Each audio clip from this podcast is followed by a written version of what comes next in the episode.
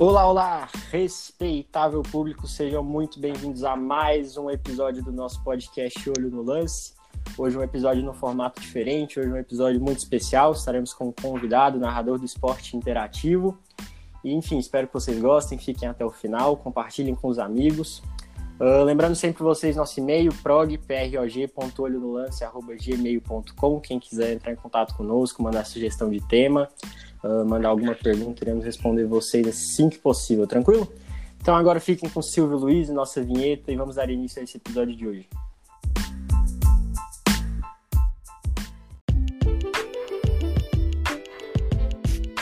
Aí, olho no lance! Minha Nossa Senhora!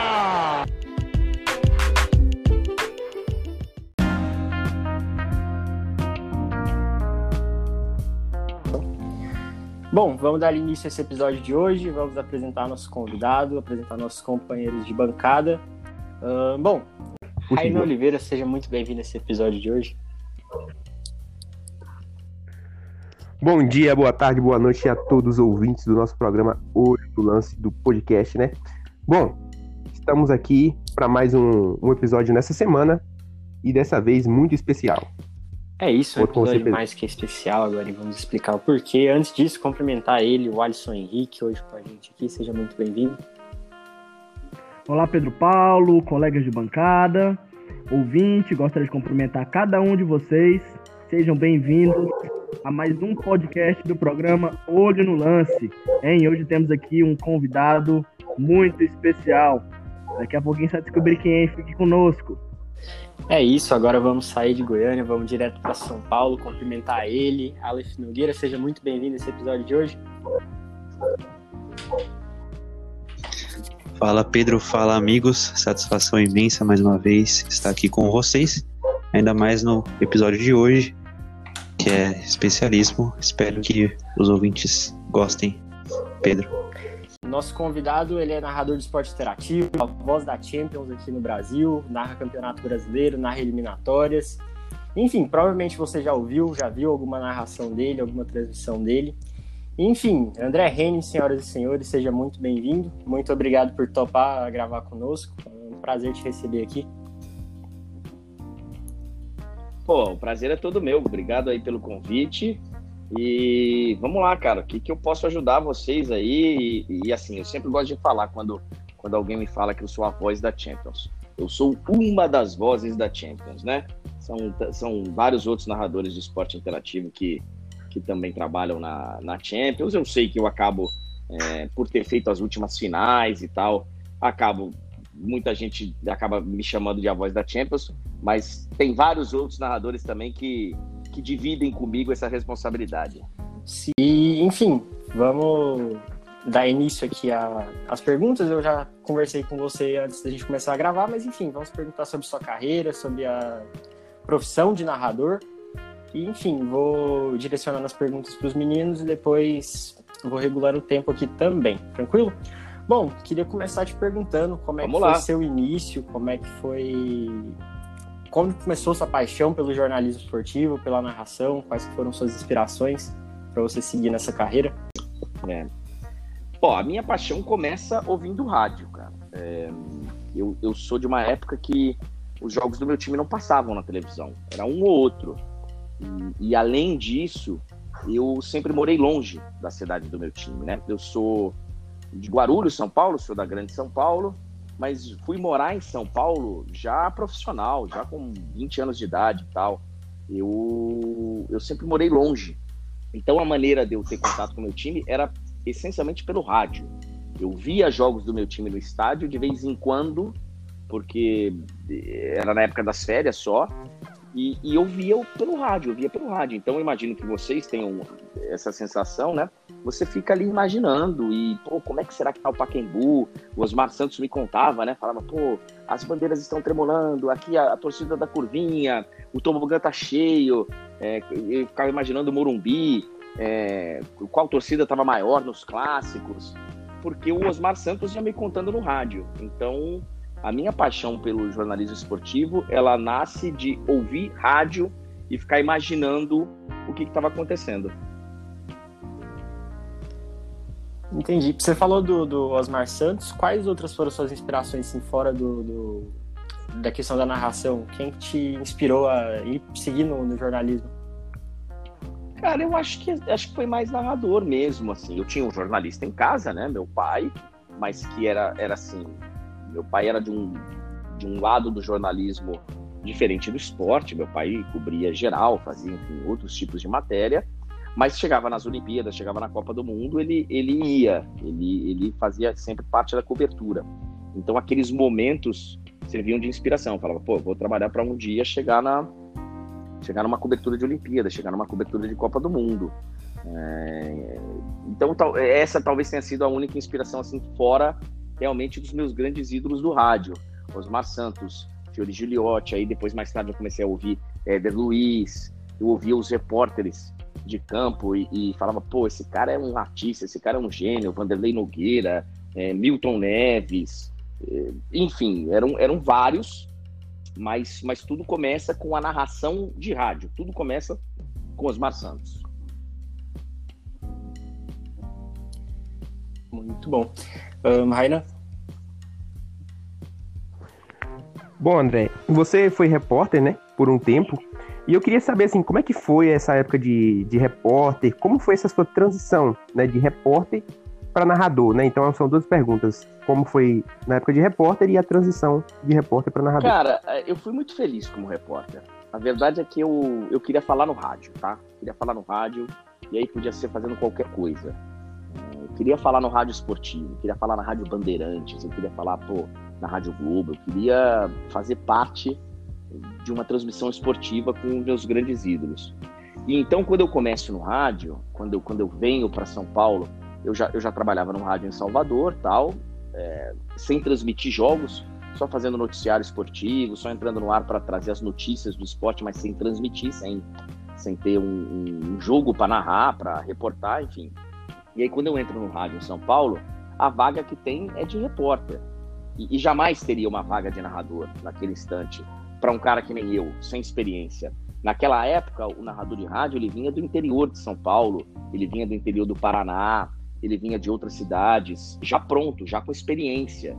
Ele vinha só para ser lapidado no rádio de São Paulo, que é o grande cenário do rádio brasileiro. E eu não tinha experiência nenhuma, era zero. É, hoje até tem muita gente que começa no rádio já numa rádio grande de São Paulo. Eu talvez tenha sido o primeiro a começar a narrar já numa rádio grande em São Paulo. Mas, mas isso depois de mais de 10 anos de reportagem, porque quando eu chego, eu começo como repórter, é um caminho natural. E, cara, eu fui muito feliz como repórter porque eu fiz grandes eventos. Eu cobri o pentacampeonato do mundo da seleção brasileira como repórter, eu cobri a Olimpíada de Atenas como repórter, é, eu fiz grandes coberturas de Brasileirão, Libertadores, Copa dos Campeões, é, Copa das Confederações, eu, eu fiz vários e vários jogos de eliminatórias do Brasil, conheci o continente inteiro fazendo seleção brasileira, conheci boa parte do mundo cobrindo seleção brasileira, e, e, e já numa época em que o narrador não viajava muito. O narrador do rádio, ele passou a fazer off-tube, ele passou a fazer a transmissão gelada. Só ia o repórter. Então eu fui muito feliz de pegar essa época ainda de repórter e de viajar, de conhecer as pessoas, e de não estar tá trancado no estúdio. Aí depois de 10 anos vem a oportunidade para eu narrar e tal.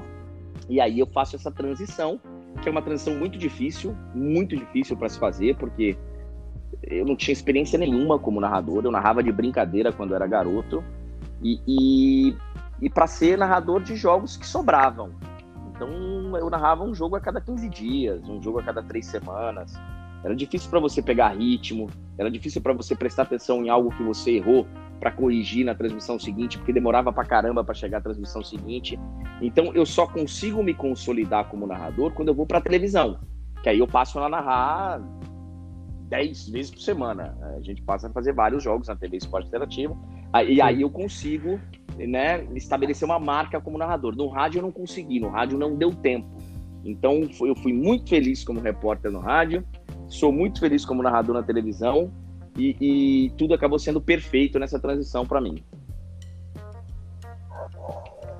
André, e além assim do Osmar Santos, né, que você falando bastante dele, é, teve algum outro narrador assim que você se espelhou nele, assim, você quis se espelhar em algum estilo de narração, falar assim, eu vou narrar desse jeito, Ou de outro jeito, sabe? Ou você teve o seu estilo próprio de Não, eu narração? acho que no Como é que começo todo isso? mundo imita. Eu acho que no começo, cara, quando você começa, é, você tem as suas referências e demora um pouco para você criar a sua marca. Então, quando eu começo a narrar no rádio, eu tento imitar o Éder Luiz, porque ele era o meu chefe.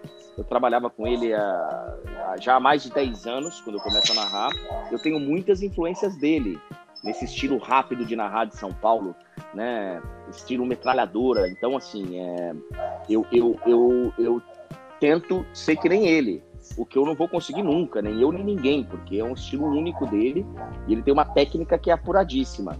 É, mas, mas o Osmar, ele me traz lá do início a, a paixão pelo discurso, a paixão pelo, pela palavra, pela carga de emoção, nem tanto no estilo, na técnica de narração, mas no conteúdo. E aí, claro, e aí vem o Galvão, porque nós estamos falando de rádio. E eu, e eu assistia na televisão os poucos jogos que passavam e eu vibrava quando era o Galvão narrando. É, a minha geração é a geração do Galvão, do Luciano e do Silvio Luiz. E eu tinha o meu apreço pelos três, adorava dar risadas nas transmissões do Silvio, a gente se divertia e tal. Mas o Galvão era o, era o meu grande ídolo, antes dele ser um ídolo da televisão brasileira, antes dele ser uma marca. Eu já era muito fã do Galvão e, e, e também foi, claro, uma grande inspiração. O Osmar no rádio, o Galvão na televisão.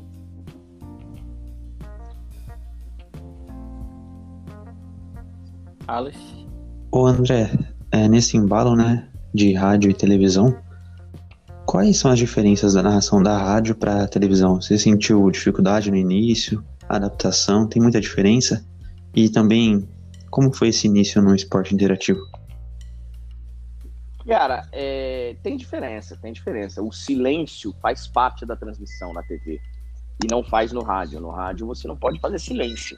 Você tem que criar alguma coisa para falar naquele momento. E a televisão não. A televisão te permite alguns momentos de silêncio, momento que a torcida fala, momento que você dá uma respirada. Então é uma, é uma transição que ela, no meu caso, não foi muito difícil, porque eu tive liberdade para criar a nossa marca no esporte interativo. E a nossa marca é muito parecida com o rádio. Ela não é igual, mas ela tem uma intensidade de rádio. Então eu só tive que fazer uma adaptação, vai. É, o cara vinha no meu ponto, eu tava narrando, André, deixa a torcida falar um pouquinho. André, respira. E aí eu saquei, eu peguei o ritmo logo no começo de qual que era a, a, a pegada da, da, transmissão na televisão.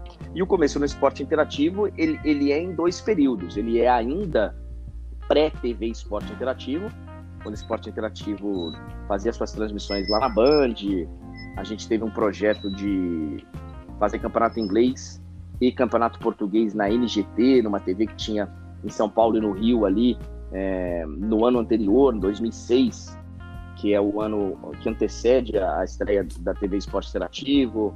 É, tivemos uma experiência de campeonato português na TV Cultura.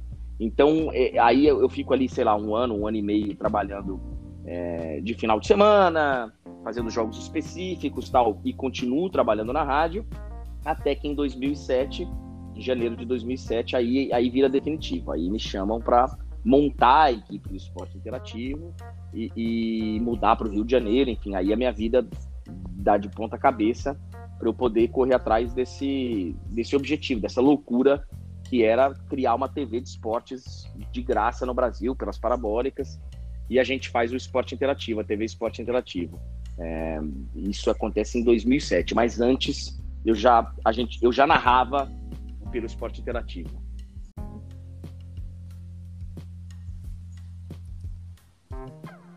Pode pegar aí, Alisson.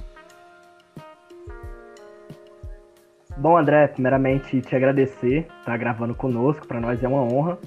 E, bom, perguntar sobre um pouquinho de bastidores. Né? A gente vê ali na, nos rádios, na televisão, narradores, comentaristas ali já prontinhos. Mas como funciona né, esses bastidores ali antes da narração, essa preparação de vocês? Cara, é? É, eu sou uma pessoa que tem que me preparar muito, tá? Eu, eu gosto. Não só gosto, eu preciso. Eu não sou um cara que vivo 24 horas por dia futebol e esporte. Longe disso. Eu sou um cara que toda oportunidade que tem, eu tento fugir um pouquinho do esporte e do, e do futebol. É, o meu hobby no esporte é ver NBA porque eu gosto do meu time lá, do Washington Wizards. É, é a única coisa assim, ligada a esporte que eu gosto de fazer fora do horário de trabalho. Então, assim, então, toda oportunidade que eu tenho, eu vou ver série, eu vou ler um livro, eu vou fazer outras coisas. A minha vida não é só focada nisso, diferente de muita gente que trabalha com esporte, que é aficionado que acorda no sábado de manhã para ver o jogo do campeonato inglês, que acorda no domingo cedo para ver o jogo do campeonato espanhol. Eu não sou assim. É, claro que de vez em quando eu faço isso. É um jogo grande, pô, claro, eu adoro também ver um jogo grande e mas não, não sou muito aficionado. Então, eu realmente preciso estudar. É, eu vou narrar um jogo, vamos lá, do Paris Saint-Germain nesse meio de semana pela Champions eu, de coração, eu não sei quanto foi o jogo do Paris Saint-Germain nesse final de semana. É, se eu for fazer o do Barcelona, eu até sei, porque foi um jogo grande contra o Atlético de Madrid e tal. Nesse momento que a gente está gravando o podcast, eu até sei. É, é, eu, eu, sei que o Real empatou. Então, assim, alguma coisa eu vou saber porque eu sou impactado. Mas eu passei o final de semana, por exemplo, esse último que nós estamos gravando, eu passei narrando o campeonato italiano. Sábado e domingo eu narrei o campeonato italiano. Eu estou profundamente por dentro do campeonato italiano. Mas eu esqueci todo o resto. Esqueci todo o resto. É, é, eu foco e mergulho no jogo que eu, que eu preciso narrar. Então, quando eu vou narrar uma partida de um jogo, eu preciso realmente me preparar para o jogo, porque não é natural para mim saber de tudo que está acontecendo nessa equipe. Eu tenho feito, inclusive, algumas lives é, recentes aí na, na Twitch, que é um, um lugar que eu estou chegando para poder começar a fazer umas lives lá tal, e tenho mostrado como é a minha preparação. Tenho conversado com a galera enquanto me preparo, mostrando os sites que eu, que eu acesso, que tipo de anotação que eu faço. Então, e, e, e vou lançar em breve um curso, um curso explicando um pouquinho melhor isso, mas é, é, é um trabalho assim muito demorado. Para muita gente é natural você chegar lá e sair falando do jogo. Para mim não é. Eu realmente preciso me preparar. Bacana. Pensando nesse sentido, né, de jogo grande, como foi, André, narrar um jogo em loco da UEFA Champions League, seu primeiro jogo em loco? Foi, como Cara, foi a sua sensação? A primeira vez que eu fui narrar um jogo da Champions League foi um fracasso, foi um fiasco, porque eu não consegui narrar. É, muita gente acha que o primeiro jogo da Champions do esporte interativo foi a final de 2015 em Berlim, que é o último jogo que a ESPN transmite, né, naquele outro contrato. E aí em 2015, 16 começa o nosso contrato. E a gente já narra a final de 2015, apesar da gente não ter mostrado ao vivo a gente mostra em VT, porque assim era o contrato da época.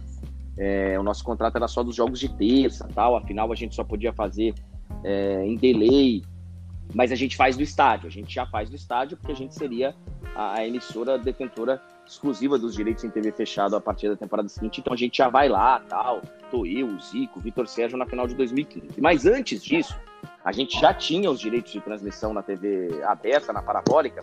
A gente fazia os jogos de terça-feira Teve um jogo em 2010. É, temporada 2009, 2010 ou 2010, 2011, não, não me lembro, mas ah, por ali que eu vou a Barcelona para narrar Barcelona e Arsenal. E, e, cara, a gente era muito inexperiente.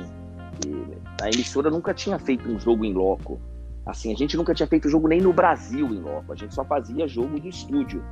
E aí eu tive que fazer uma viagem para Europa, pedi permissão para fazer uma viagem porque eu ia correr uma maratona. E aí eles sugeriram, falaram, pô, vai lá, aproveita e faz esses dois jogos aqui lá. E eram dois jogos bem grandes. Um era um Chelsea Manchester United, na verdade Manchester United e Chelsea pelo campeonato inglês, que a gente tinha direitos, e o outro era o Barcelona e Arsenal. E aí levei equipamento tal para transmitir.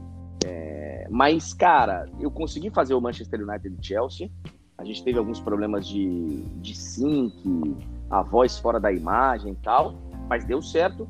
E aí fui pro jogo da Champions, entre Barcelona e Arsenal. E cheguei lá, cara, a gente não conseguiu transmitir. Não tinha sido feito pedido de linha, é, foi um fiasco. O Barcelona ganhou de quatro, com quatro gols do Messi. E eu tava lá no estádio e não consegui narrar. Então foi muito frustrante. E eu só consegui recuperar isso anos depois, quando a gente fez a nossa primeira final em Berlim, que aí sim foi realmente um negócio histórico, porque deu tudo certo.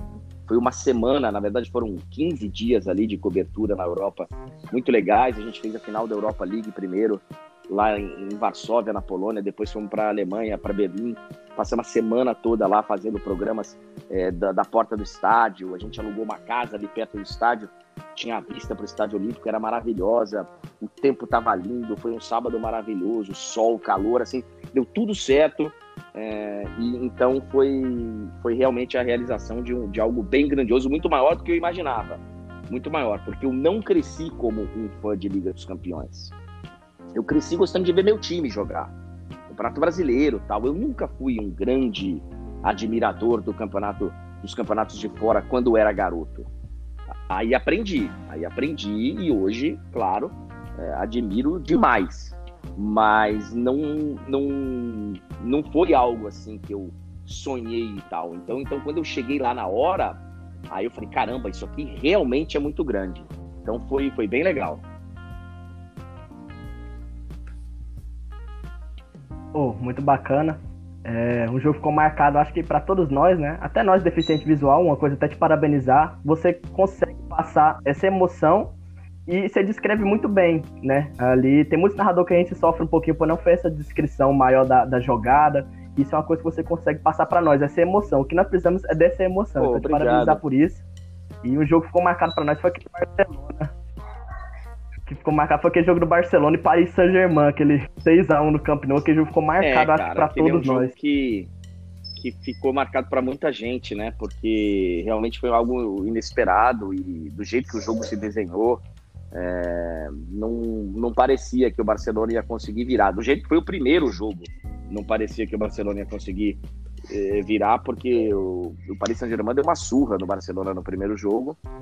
E eu acho interessante vocês falarem isso, porque eu já vi muita gente, quando vem falar de narração de televisão, quando vem é, até criticar a gente, nós do esporte interativo, pelo nosso trabalho, eu já ouvi várias críticas. Assim, é, pô, televisão, o cara tá lá é, gritando, e não precisa, porque tá todo mundo vendo o jogo. E, e, e, eu várias vezes isso vem na minha cabeça. Cara, não é todo mundo que tá vendo o jogo. Não é. E, e não é só o deficiente visual, que nem vocês são. Mas é também a pessoa que tá fazendo outra coisa. Hoje em dia a gente trabalha com três telas abertas. Você trabalha com a tela do seu computador aberta, você trabalha com a tela do Twitter aberta, do Instagram, sei lá, do Facebook. Você trabalha vendo um jogo, ouvindo. Então, assim, não é todo mundo que consegue parar para prestar atenção num jogo, para.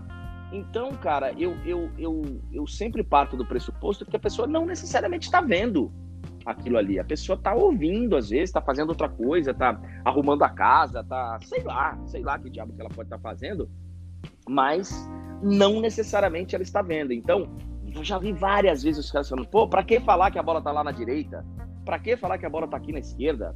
Pra que falar tal coisa? O cara tá vendo, é televisão, tem imagem. E eu acho que não é bem assim. Quer dizer, eu tenho certeza que não é bem assim. Tem muita gente que não tá vendo e que você tem que trazer um algo mais do que simplesmente descrever a jogada. Simplesmente ser um cara que fala, a bola tá com fulano. Fulano toca para Beltrano, Beltrano toca para Beltrano. Eu acho que não. Eu acho que o esporte uma transmissão de futebol especificamente, ela tem muito mais do que isso. Então, que bom que vocês que vocês gostam. Até antes de passar para o Rainan, pegar esse gancho do Alisson nesse jogo do, do Paris Saint-Germain e Barcelona, no final você fala, né? Uh, gravem esse momento na, na, na, cabeça de vocês. Tal. Eu tenho essa narração sua decorada. Eu acho que é uma das poucas narrações que eu tenho decorada, que foi um baita no momento. Pô, que legal, que legal. Em cima dele de novo, Neymar. Esquerda, Neymar levantou! Sérgio Roberto! Minha Nossa Senhora! O impossível aconteceu, meu Deus do céu! Gol!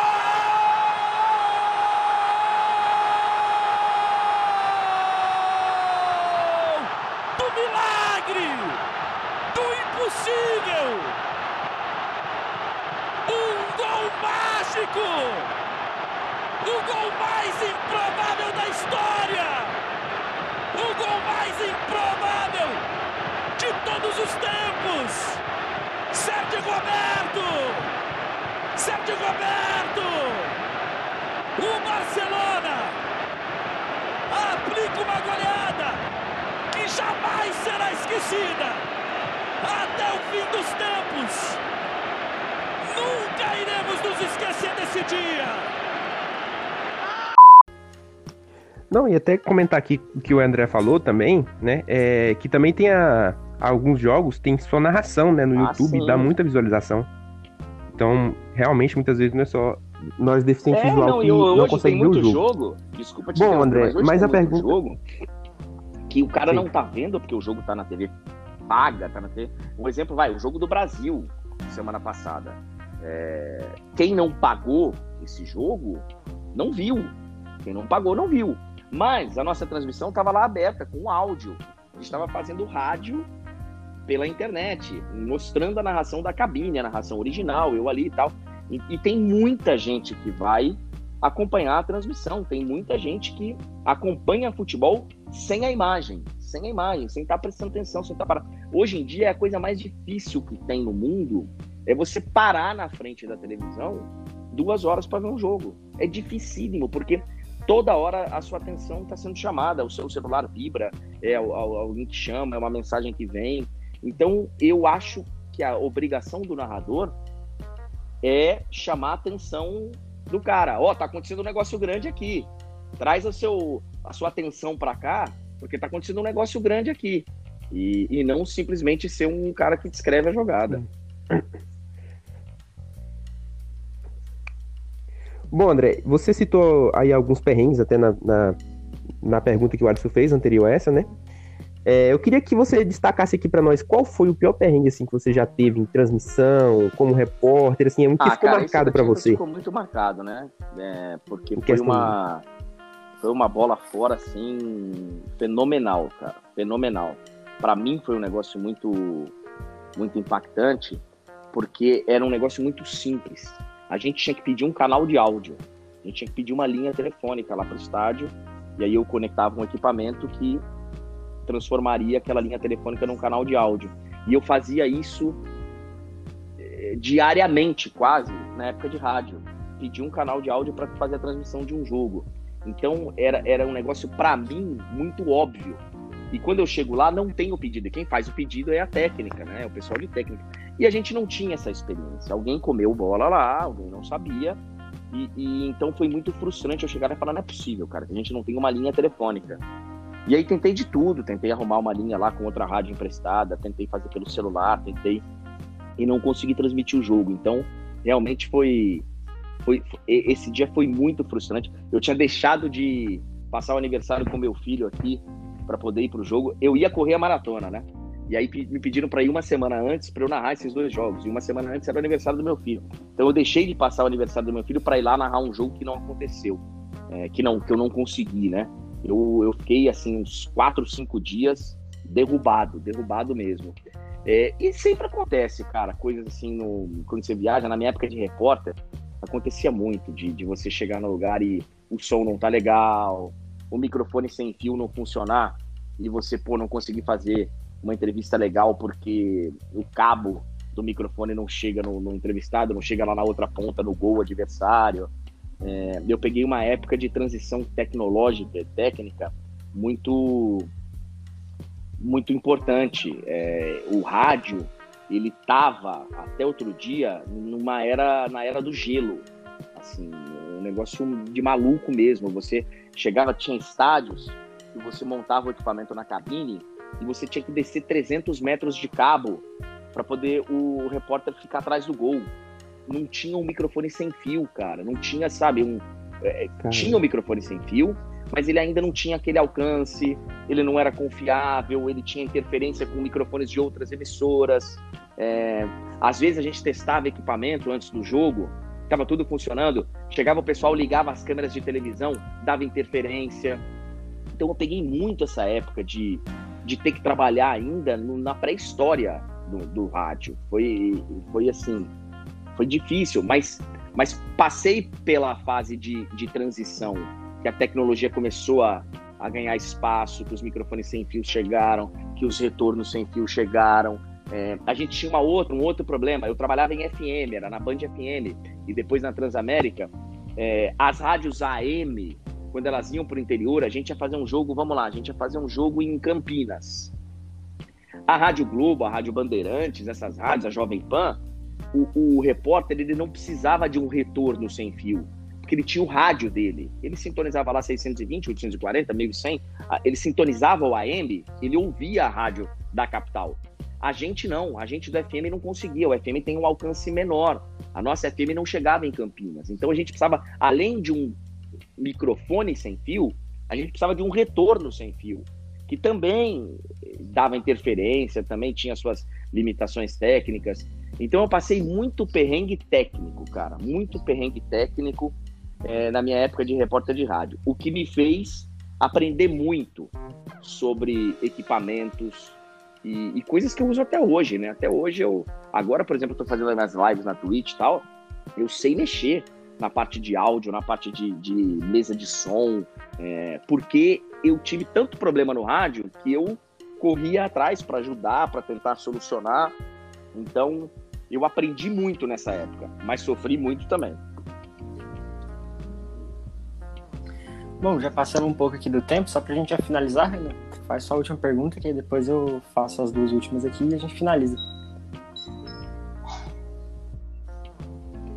Bom, ô André, é, até, uma, até um. Eu vou falar com você sobre um tema que as pessoas geralmente não falam muito, né? Assim, eu queria te perguntar se você já teve a oportunidade de narrar algum esporte paralímpico, sabe?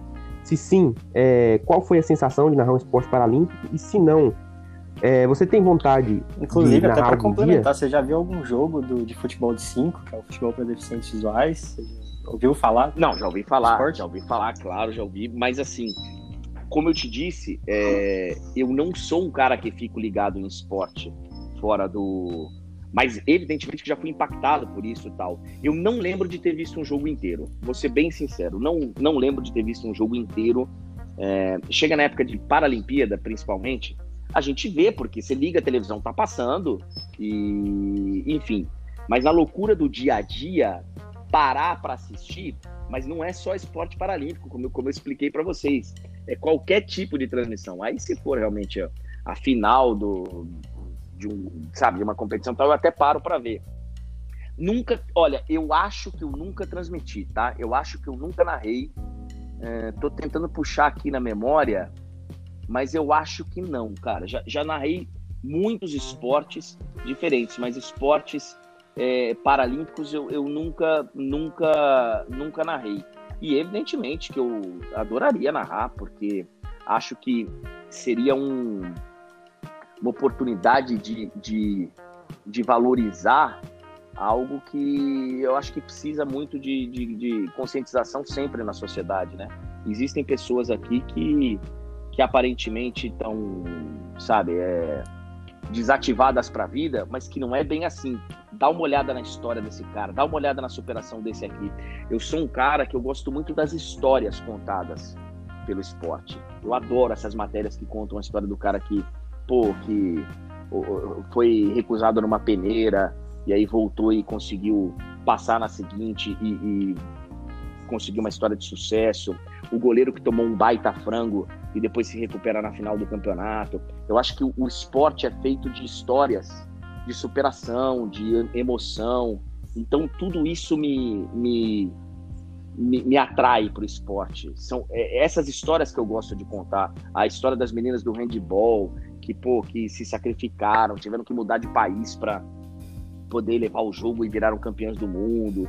E, e, evidentemente, no esporte paralímpico, você tem uma história dessa atrás de cada um dos personagens. Então, eu acho que seria bem interessante e estou à disposição aqui para se aparecer e eu for escalado pela minha, pelos meus chefes, narrarei com o maior prazer. É, seria muito importante para o reconhecimento do esporte, né? Nós que também somos atletas do, do futebol de 5, é muito difícil a gente ver uma emissora transmitindo, né? Geralmente tem um ou dois jogos no, no Sport TV por, por ano, que é o final pois da Série é. A e tal. Mas seria é, muito importante, né? Essas emissoras cada vez mais passassem a transmitir. Mas enfim, para gente finalizar, pode, ah, pra gente finalizar aqui, Eu queria saber um pouco das suas metas para o futuro. Você que já é um narrador consolidado, um jornalista consolidado. O que, que você pretende de meta para o futuro? Quais são os objetivos que você pretende alcançar? Então, cara, eu não sou um cara de conseguir pensar muito lá na frente. Mas, assim, eu.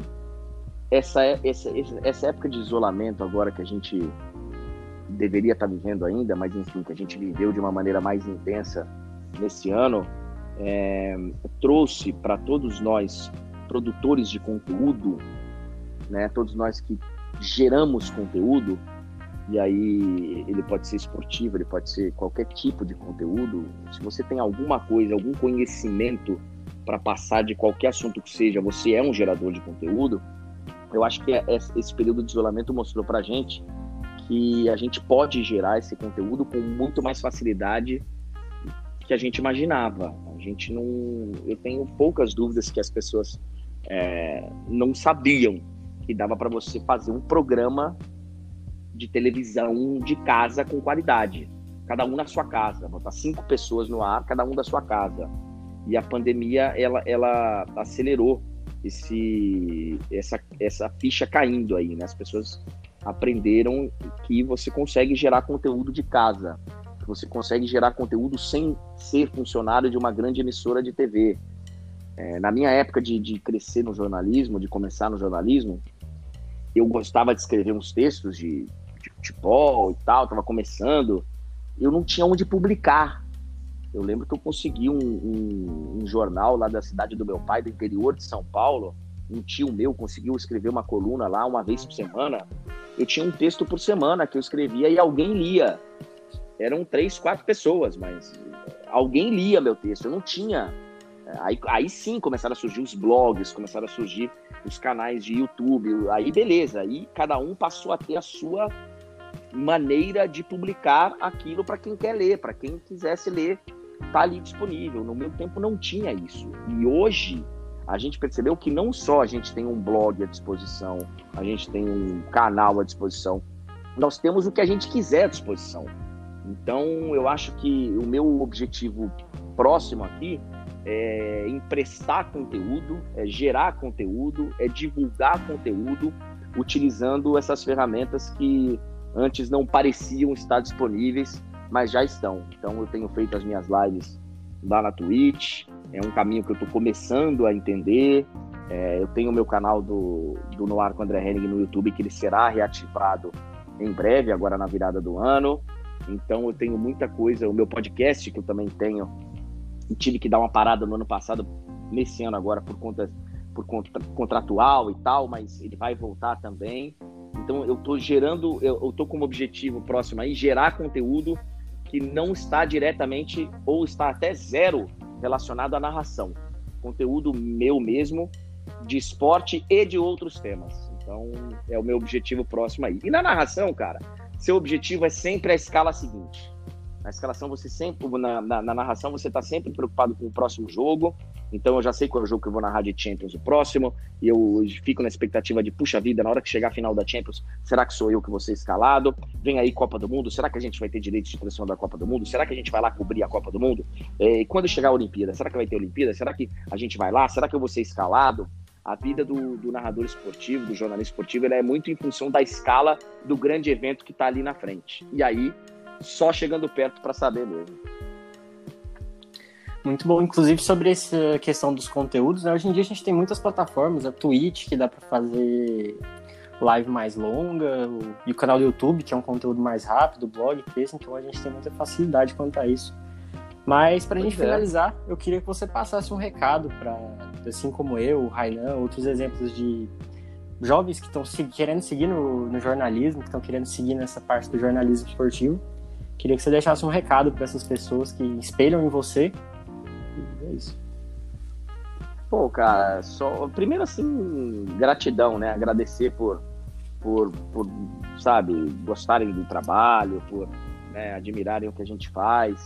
E, e dizer que, cara, no fundo, no fundo, é a gente que tem que aprender com vocês. Porque vocês, vocês vivem uma dificuldade diária, né? Uma dificuldade. E a gente muitas vezes não percebe isso e, e, e, e, sei lá, e às vezes encontra umas dificuldades assim meio simples pelo caminho e acha que está diante de um, de, uma, de um muro intransponível, né? Então vocês são exemplos assim diários, cara, de, de, de que dá para fazer muita coisa bem com dificuldades que a vida acabou né, impondo. Então, na verdade, a gente que aprende muito com vocês. Não é a primeira live, nem o primeiro papo que eu, que eu tenho com, com deficientes visuais. E, e, eu toda vez eu me, eu me impressiono, porque vocês conhecem muito, cara, de esporte, e sem ver o esporte. Vocês conhecem mais do que muita gente que tem a possibilidade de enxergar um jogo de futebol e vocês conseguem perceber melhor do que muita gente que está vendo o jogo. Então, eu que agradeço aí a, o papo e vamos, vamos nos encontrar. Espero narrar um jogo de vocês num dia desses. É isso, né? A gente tenta ao máximo prestar atenção nos jogos, nos detalhes, enfim, isso passa muito pela sua profissão, pela questão da narração, porque se não fosse vocês, muito provavelmente a gente não assistiria futebol, a gente não conseguiria acompanhar, não conseguiria entender. Então, nos resta agradecer também. Passa seu Instagram, seu twi sua Twitch, onde que a galera pode te encontrar. Boa. É André Hennig 75.